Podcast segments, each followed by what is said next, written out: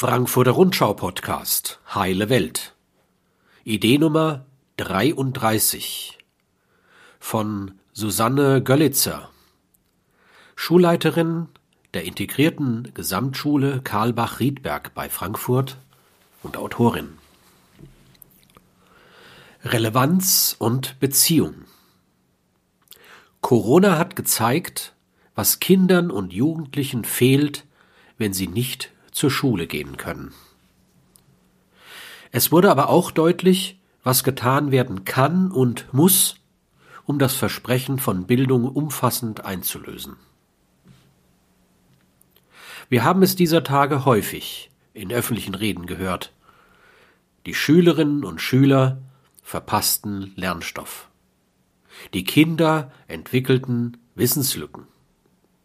Es würde zu viel ausfallen. Die Schülerinnen und Schüler könnten gar nicht nachholen, was sie alles versäumt hätten. Das Zutrauen in die Schule und ihre Stoffvermittlungstätigkeit scheint in dieser Rede groß.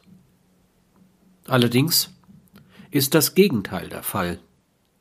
Das Vertrauen in Schule und das, was sie individuell und gesellschaftlich leistet, ist offenbar gering. Wenn drei bis vier Monate verändertes Lernarrangement genügen sollten, um nachhaltige Wissenslücken bei Heranwachsenden entstehen zu lassen. Aber die Rede vom verpassten Lernstoff offenbart noch ein anderes, mangelndes Vertrauen. Das Vertrauen in unsere Heranwachsenden, die in der Zeit des veränderten Lernens unter Corona-Bedingungen anscheinend nicht das lernen, was sie lernen sollten vielleicht sogar gar nichts lernen? Tatsächlich haben Kinder und Jugendliche in den vergangenen Monaten doch ganz wichtige Dinge lernen können. Und auch alle Lehrerinnen und Lehrer haben wichtige Erfahrungen machen können. Bereits nach wenigen Wochen der Schulschließung haben Eltern und Heranwachsende feststellen müssen, dass das Lernen zu Hause ganz anders funktioniert als das Lernen in der Schule. Viele Kinder und Jugendliche haben in einem Bruchteil der Zeit zu Hause das erarbeitet, wofür sie in der Schule sehr viel mehr Zeit gebraucht hätten. Ein ruhiger und aufgeräumter Arbeitsplatz zu Hause, an dem sich die älteren Schülerinnen und Schüler die Zeit selbst einteilen konnten, förderte das Lernpensum. Hatte man Lust auf Mathematik, machte man Mathe. Wenn man etwas zum Kolonialismus erarbeiten sollte, tat man das in Ruhe und machte Pause, wenn einen danach war. Zu den verabredeten Zeiten traf man sich per Video mit Lehrerinnen und Lehrern, wenn man sich traf, und in aller Regel fanden das die Schülerinnen und Schüler gut, weil sie mal wieder die anderen sehen und erfahren konnten, was Lehrerinnen und Lehrer von den Arbeitsergebnissen hielten. Schule ist mehr als eine Lehranstalt, eine Lernanstalt. Sie lehr, lebt, lebt auch vom Vertrauen. Sicher. In manchen Familien gab es erhebliche Schwierigkeiten mit der Orientierung und der Zeiteinteilung, mit einem ruhigen Arbeitsplatz oder der Disziplin, Aufgaben zu Ende zu bringen. Viele Eltern waren erstaunt, dass ihre Kinder nicht in der Lage sind, Aufgaben selbstständig zu erarbeiten. Sie beobachteten wie unkonzentriert und hilflos sie und ihre Kinder angesichts der schulischen Erfordernisse waren. Es fehlte diesen Kindern und Jugendlichen offenbar das, was Schule zu einem ganz wesentlichen Anteil ausmachen kann. Die Peer Group, die dafür sorgt, dass man sich orientieren kann, die Erwachsenen, die genau wissen, wie man etwas erklärt und wo man Hilfe erhält, und ein Klassenraum, der entsprechend der Lernbedürfnisse eingerichtet und organisiert ist. Vielleicht fehlt auch der geregelte Alltag, in dem es Spiel- und Quatschpausen gibt. Unter den Bedingungen eines eingeschränkten öffentlichen Lebens und einer eingeschränkten Bewegungsfreiheit aller Familien machten Kinder und Jugendliche in dieser Zeit noch ganz andere Erfahrungen. Sie lernten die Ängste der Erwachsenen kennen und deren Uneinigkeit in Fragen gesellschaftlicher Regelungen. Sie lernten viel über Viren und Erkrankungen, über Statistiken und Politik. Sie lernten, dass es Situationen gibt, die keine einfachen Antworten kennen. Und sie hörten viele Antworten auf die Frage, was gesellschaftlich wirklich relevant sei. Wenn Kinder und Jugendliche Erwachsene an ihrer Seite hatten, die ihnen geduldig erklärten, was sie selbst gerade nicht verstanden und durchmachten, die ihnen halfen, den Tag zu strukturieren und die Informationen zu ordnen, dann hatten sie Glück und konnten zu Hause weiter Matheaufgaben erledigen. Und irgendwann werden sie diese existenziellen Erfahrungen der Corona-Zeit sicher so sortieren können, dass sie diese Zeit gut einordnen können. Es gibt aber auch Kinder und Jugendliche, die darauf angewiesen sind, dass genau dies in der Schule geschieht. Gemeinsam Fragen stellen, gesellschaftliche Phänomene beschreiben, fachliche Fragen in einen größeren Zusammenhang einordnen, philosophische und weltanschauliche Fra Fragen plural beantworten und vieles mehr. Die Schule ist einer der wenigen Orte, an dem Kinder und Jugendliche aus allen gesellschaftlichen Schichten zusammentreffen. Und genau dies ist unter Corona noch einmal besonders deutlich geworden. Schule ist ein Ort der Sozialisation und der Kulturalisierung. Schülerinnen und Schüler machen hier Erfahrungen, die sehr viel mehr sind als fachliches Lernen. Lernen in der Schule ist zu einem hohen Anteil ein Erwerb verschiedener, hochkomplexer, sozialer, kultureller, persönlicher und fachlicher Fähigkeiten, die sich erst im Zusammenspiel ausbilden und zeigen. Deswegen ist Schule heute viel mehr als eine Lernanstalt. Man spricht deshalb auch von Lern- und Erwerbsprozessen, die in der Schule ihren besonderen Ort haben können. Erwerbsprozesse sind komplex und gebunden an vertrauensvolle Beziehungen. Kinder und Jugendliche brauchen zum Lernen und zum Erwachsenenwerden andere Kinder und Jugendliche. Lehrerinnen und Lehrer, Sozialpädagogen, Erzieherinnen und Erzieher, Köchinnen und Köche, Hausverwalter, Sekretärinnen und viele andere Erwachsene. Sie brauchen eine Kultur, die Musik, Kunst, Spiel, Freizeit und Fachliches umfasst. Sie brauchen einen Raum, in dem sie nicht nur Tochter und Sohn sind, sondern eine Rolle haben, die sie unterschiedlich ausfüllen können. Sie brauchen andere Erwachsene, die als Rollenmodelle zur Verfügung stehen. Sie brauchen Räume, in denen sie sich nicht familiär, aber dennoch vertraut bewegen und entfalten können. Sie brauchen Zeit für sich allein auch in der Schule, sie brauchen mehr Zeit, um sich den Fragen und Anforderungen wirklich stellen zu können und Ansprechpartnerinnen und Ansprechpartner, die ihnen nicht über die Schulter schauen, sondern ansprechbar sind, wenn sie es wollen. Genau das hat man unter Corona, weil die Schule ausgefallen ist, beobachten können. Kinder und Jugendliche brauchen Eigenzeit zum Lernen und sie brauchen das tägliche Zusammensein mit anderen Kindern und Jugendlichen. Denn gerade emotionale und soziale Kompetenzen müssen erworben werden, wenn man Meister in einer Sache werden will. Man muss Durchhaltevermögen entwickeln, in irgendeiner Weise auch fleißig sein. Man muss Geduld mit sich und den anderen entwickeln. Man muss seine Aufmerksamkeit fokussieren können. Auch Freude an einer Sache muss man in der Regel erst entwickeln. Manchmal scheint es einem zuzufallen, aber meistens muss man sich durch verschiedene Phasen der Motivation durcharbeiten. Positive Beziehungen zu Lehrerinnen und Lehrern oder Mitschülern und ein emotionales Erleben gehören immer als wichtige Voraussetzung zum erfolgreichen Lernen dazu. Alle Erwachsenen haben in ihrer Bildungsgeschichte die Erfahrung gemacht, dass Lehrerinnen und Lehrer ein Interesse wecken oder töten können.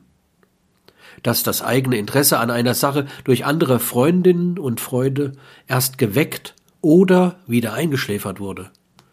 Die Beziehungen sind gewissermaßen die Treiber für den kognitiven Lernprozess und machen ein Lernen für Kinder und Jugendliche erst bedeutsam. Etwas auswendig lernen kann jeder auch zu Hause. Wirklich verstehen, warum die Dinge so sind, wie sie sind, kann man nur in einem längeren und gemeinsamen Prozess, in dem auch die eigenen Erfahrungen aufgehoben sind. Die Voraussetzung für einen glückenden, komplexen Lernprozess ist also nicht die lückenlose Teilnahme am Unterricht.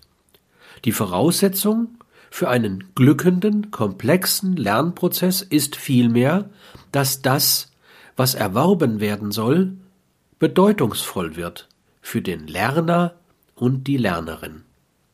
Wenn Kinder besondere Freude an Minecraft entwickeln, eigene und fremde Welten im Computerspiel aufbauen, tun sie das nicht nur deshalb, weil sie sich selbst als besonders kompetent erleben, sie tun das auch deshalb, weil Freunde und Freundinnen ihnen Anerkennung zollen und sie sich über diese Spielwelten austauschen können. Für die schulisch vermittelten Fragen und Gegenstände gilt etwas Ähnliches. Kinder und Jugendliche müssen sich in dem Prozess des Erwerbs immer wieder kompetent erleben und das tägliche soziale Miteinander muss positiv erlebt werden. Angst und Misserfolg sind Lernkiller. Aber auch ein Unterricht, der sich an einem mittleren Lerntempo orientiert und in dem alle zu gleicher Zeit das Gleiche machen, obgleich Schülerinnen und Schüler unterschiedliche Voraussetzungen mitbringen und verschiedene Lernwege haben, ist ein Lernkiller. Lernen muss für Kinder und Jugendliche einen Sinn haben. Es muss bedeutungsvoll sein und es muss für jeden vorangehen. Wer unter Corona-Bedingungen einen Unterricht, der nicht bedeutungsvoll ist, verpasst, verpasst nichts Relevantes. Noch etwas ist durch Corona deutlich geworden, das wir uns bewusst machen sollten. Schule gibt in einer demokratischen Gesellschaft ein Versprechen ab. Alle Kinder, egal welcher Herkunft, egal mit welcher intellektuellen Ausstattung, dürfen in der Schule lernen und an Erwerbsprozessen teilhaben. Schule macht nicht das Versprechen, dass alle Kinder gleich erfolgreich oder überhaupt erfolgreich sein werden, sondern sie ist ein gesellschaftlicher Garant dafür, dass jedes Kind seine Chance bekommt. Rechnen, eine Sprache sprechen, selbstständig arbeiten lernen, aber auch Weltanschauungen zu verstehen und mit anderen zusammenzuarbeiten. Es ist nach allen internationalen und nationalen Studien und Untersuchungen hinreichend bekannt, dass die Schulen in Deutschland das Lernen und die komplexen Erwerbsprozesse mit unterschiedlichem Erfolg begleiten und dass hier erheblicher Nachholbedarf besteht im dreigliedrigen Schulsystem. In einer Organisationsform von Schule, in der im Gleichschritt und im 45-Minuten-Takt fachliche Teilhappen serviert werden, die Schülerinnen und Schüler aufschnappen müssen, um das Verdaute anschließend wieder von sich geben zu können, ist schon lange ein erheblicher Prozentsatz von Kindern und Jugendlichen abgehängt. Und das betrifft nicht nur jene, die aufgrund ihrer sozialen Ausgangsbedingungen keine guten Leistungen in der Schule zeigen. Das betrifft auch einen erheblichen Anteil der Gymnasialschülerinnen und Schüler, die irgendwann einmal so leistungsstark waren, dass sie den Sprung auf das Gymnasium geschafft haben, dann aber im Laufe der Zeit zwischen dem fünften und dem dreizehnten Schuljahr abgeschult und querversetzt werden. Und davon gibt es eine Menge. Es ist also höchste Zeit zu fragen, welche Art Schule Kinder und Jugendliche brauchen und welche Art Lernerfahrungen sie auf keinen Fall in der Schule verpassen sollten. Durch Corona ist sehr deutlich geworden, was Kindern und Jugendlichen ohne Schule fehlt und wie Schule sich verändern kann und muss, damit Lehrerinnen und Lehrer die komplexe Aufgabe der Bildung für alle besser gestalten können. Die Kinder und Jugendlichen brauchen eine kompetente Rückmeldung zu ihrem ganz individuellen Lernprozess und Arbeitsergebnis. Über Video und Telefonkonferenzen haben Lehrkräfte und Schülerinnen und Schüler den Wert einer individuellen Beratung noch einmal deutlich erfahren. Viele befragten Eltern haben genau dies als wichtigstes Angebot der Schule beschrieben. Die Beratungszeit auch in der Krise. Schulen, die auch vor Corona schon vielfältige Formen des selbstständigen Lernens erprobt und Projektform gearbeitet haben, kommen, konnten die Erfahrung machen, dass Kinder und Jugendliche auch ohne Notendruck zu Hause gearbeitet haben. Selbstverständlich mussten Schülerinnen und Schüler und Lehrkräfte gleichermaßen erstmal lernen, mit der neuen Situation des Homeschoolings zurechtzukommen. Es dauerte bei den meisten Schulen etwas, bis die richtige App für Videokonferenzen gefunden und das Unterrichtsmaterial auf den Schulportalen ansprechend organisiert war. Aber die Lerngeschichten einiger Schulen erzählen Erstaunliches. Kinder und Jugendliche schrieben Tagebuch, sie machten sachhaltige Filme, teilten sich die Zeit gut ein und gaben tolle Hefte ab. Sie lernten Vokabeln und trafen sich freiwillig mehrmals in der Woche mit Lehrerinnen und Lehrern. Wie gesagt, einige Schülerinnen und Schüler arbeiteten zu Hause lieber und besser für die Schule als zuvor in der Schule. Sollte man nicht genau diese Erfahrung auch für die Zukunft nutzen und Schülerinnen und Schüler häufiger fragen, wo sie arbeiten möchten, um zu einem guten Ergebnis zu kommen?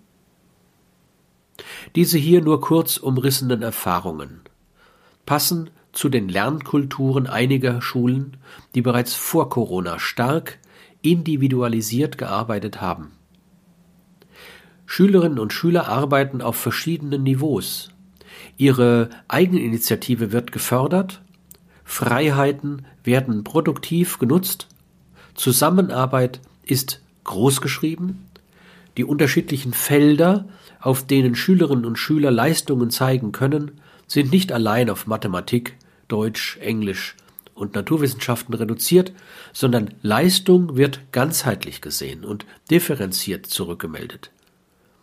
Lehrkräfte haben Zeit für Beratung, die Themen des Unterrichts knüpfen an echten Problemen der Welt an, die Schule bietet verschiedene Möglichkeiten, sich zu engagieren und den Lernalltag mitzugestalten. Das sind alles Erfahrungen, die unsere Kinder und Jugendlichen auf keinen Fall versäumen sollten. Nach dem ersten Schock orientierten sich auch viele Lehrkräfte neu. Für die Gestaltung von Schule als ein Ort der Sozialisation und Kultur brauchen Lehrerinnen und Lehrer mehr Zeit, um sich der Schulentwicklung zu widmen. Inklusion, Vielfalt, Differenzierung, sprachliche und politische Bildung, Digitalisierung. All dies braucht die Aufmerksamkeit von Kolleginnen und Kollegen, die gemeinsam diskutieren, verhandeln, besprechen und ausprobieren müssen. Nach einer kurzen Zeit des Schocks orientierten sich auch die Lehrkräfte unter Corona an einigen Schulen neu. Sie trafen sich häufiger um über die Weiterentwicklung der Schule zu debattieren, haben Video- und Telefonkonferenzen genutzt, um an Schulentwicklungsvorhaben weiterzuarbeiten. Aus diesen positiven Entwicklungen unter Corona kann man für die Schulentwicklung in Deutschland wichtige Schlussfolgerungen ziehen. Geben wir den Lehrerinnen und Lehrern doch mehr Zeit zur Unterrichts- und Schulentwicklung und lassen wir sie überlegen und ausprobieren, welche Lernangebote zu welchen Kindern und Jugendlichen passen. Lasst uns Deutschland in ein Lernlabor verwandeln, in dem Kinder und Erwachsene wieder Lust haben, Relevantes zu lernen. Dafür müssen die Lehrerarbeitszeit und die Schulzeit neu berechnet werden. Schul- und Unterrichtsentwicklung ist eine der vornehmsten Aufgaben von Lehrerinnen und Lehrern. Schülerinnen und Schüler müssen in den Prozess der Entwicklung von Unterricht mit einbezogen werden. Auch das gehört zum Lernen dazu. Die Bedingungen, unter denen ich lernen will, sollten je nach Alter und Entwicklungsmöglichkeit eines Kindes mitbestimmt werden. Wie in einer Art Labor müssen Schülerinnen und Schüler verschiedene Wege ausprobieren und verlassen dürfen, Arbeitspartner selbst wählen und Beratung bei fachlichen und individuellen Fragen suchen können. Wie in einem Labor müssen Lehrerinnen und Lehrer wirkungs- und bedeutungsvolle Lernsettings gemeinsam entwickeln, auswerten und weiterentwickeln dürfen. Wenn wir diese Erfahrungen der letzten Monate nicht ordentlich auswerten, verpassen wir viel mehr als ein paar Stunden Mathematik. Dieser Beitrag wurde gesprochen von Erich Ruhl Badi. Alle Beiträge des Podcasts gibt es auch als Buch. Heile Welt erscheint im Frankfurter Sozietätsverlag.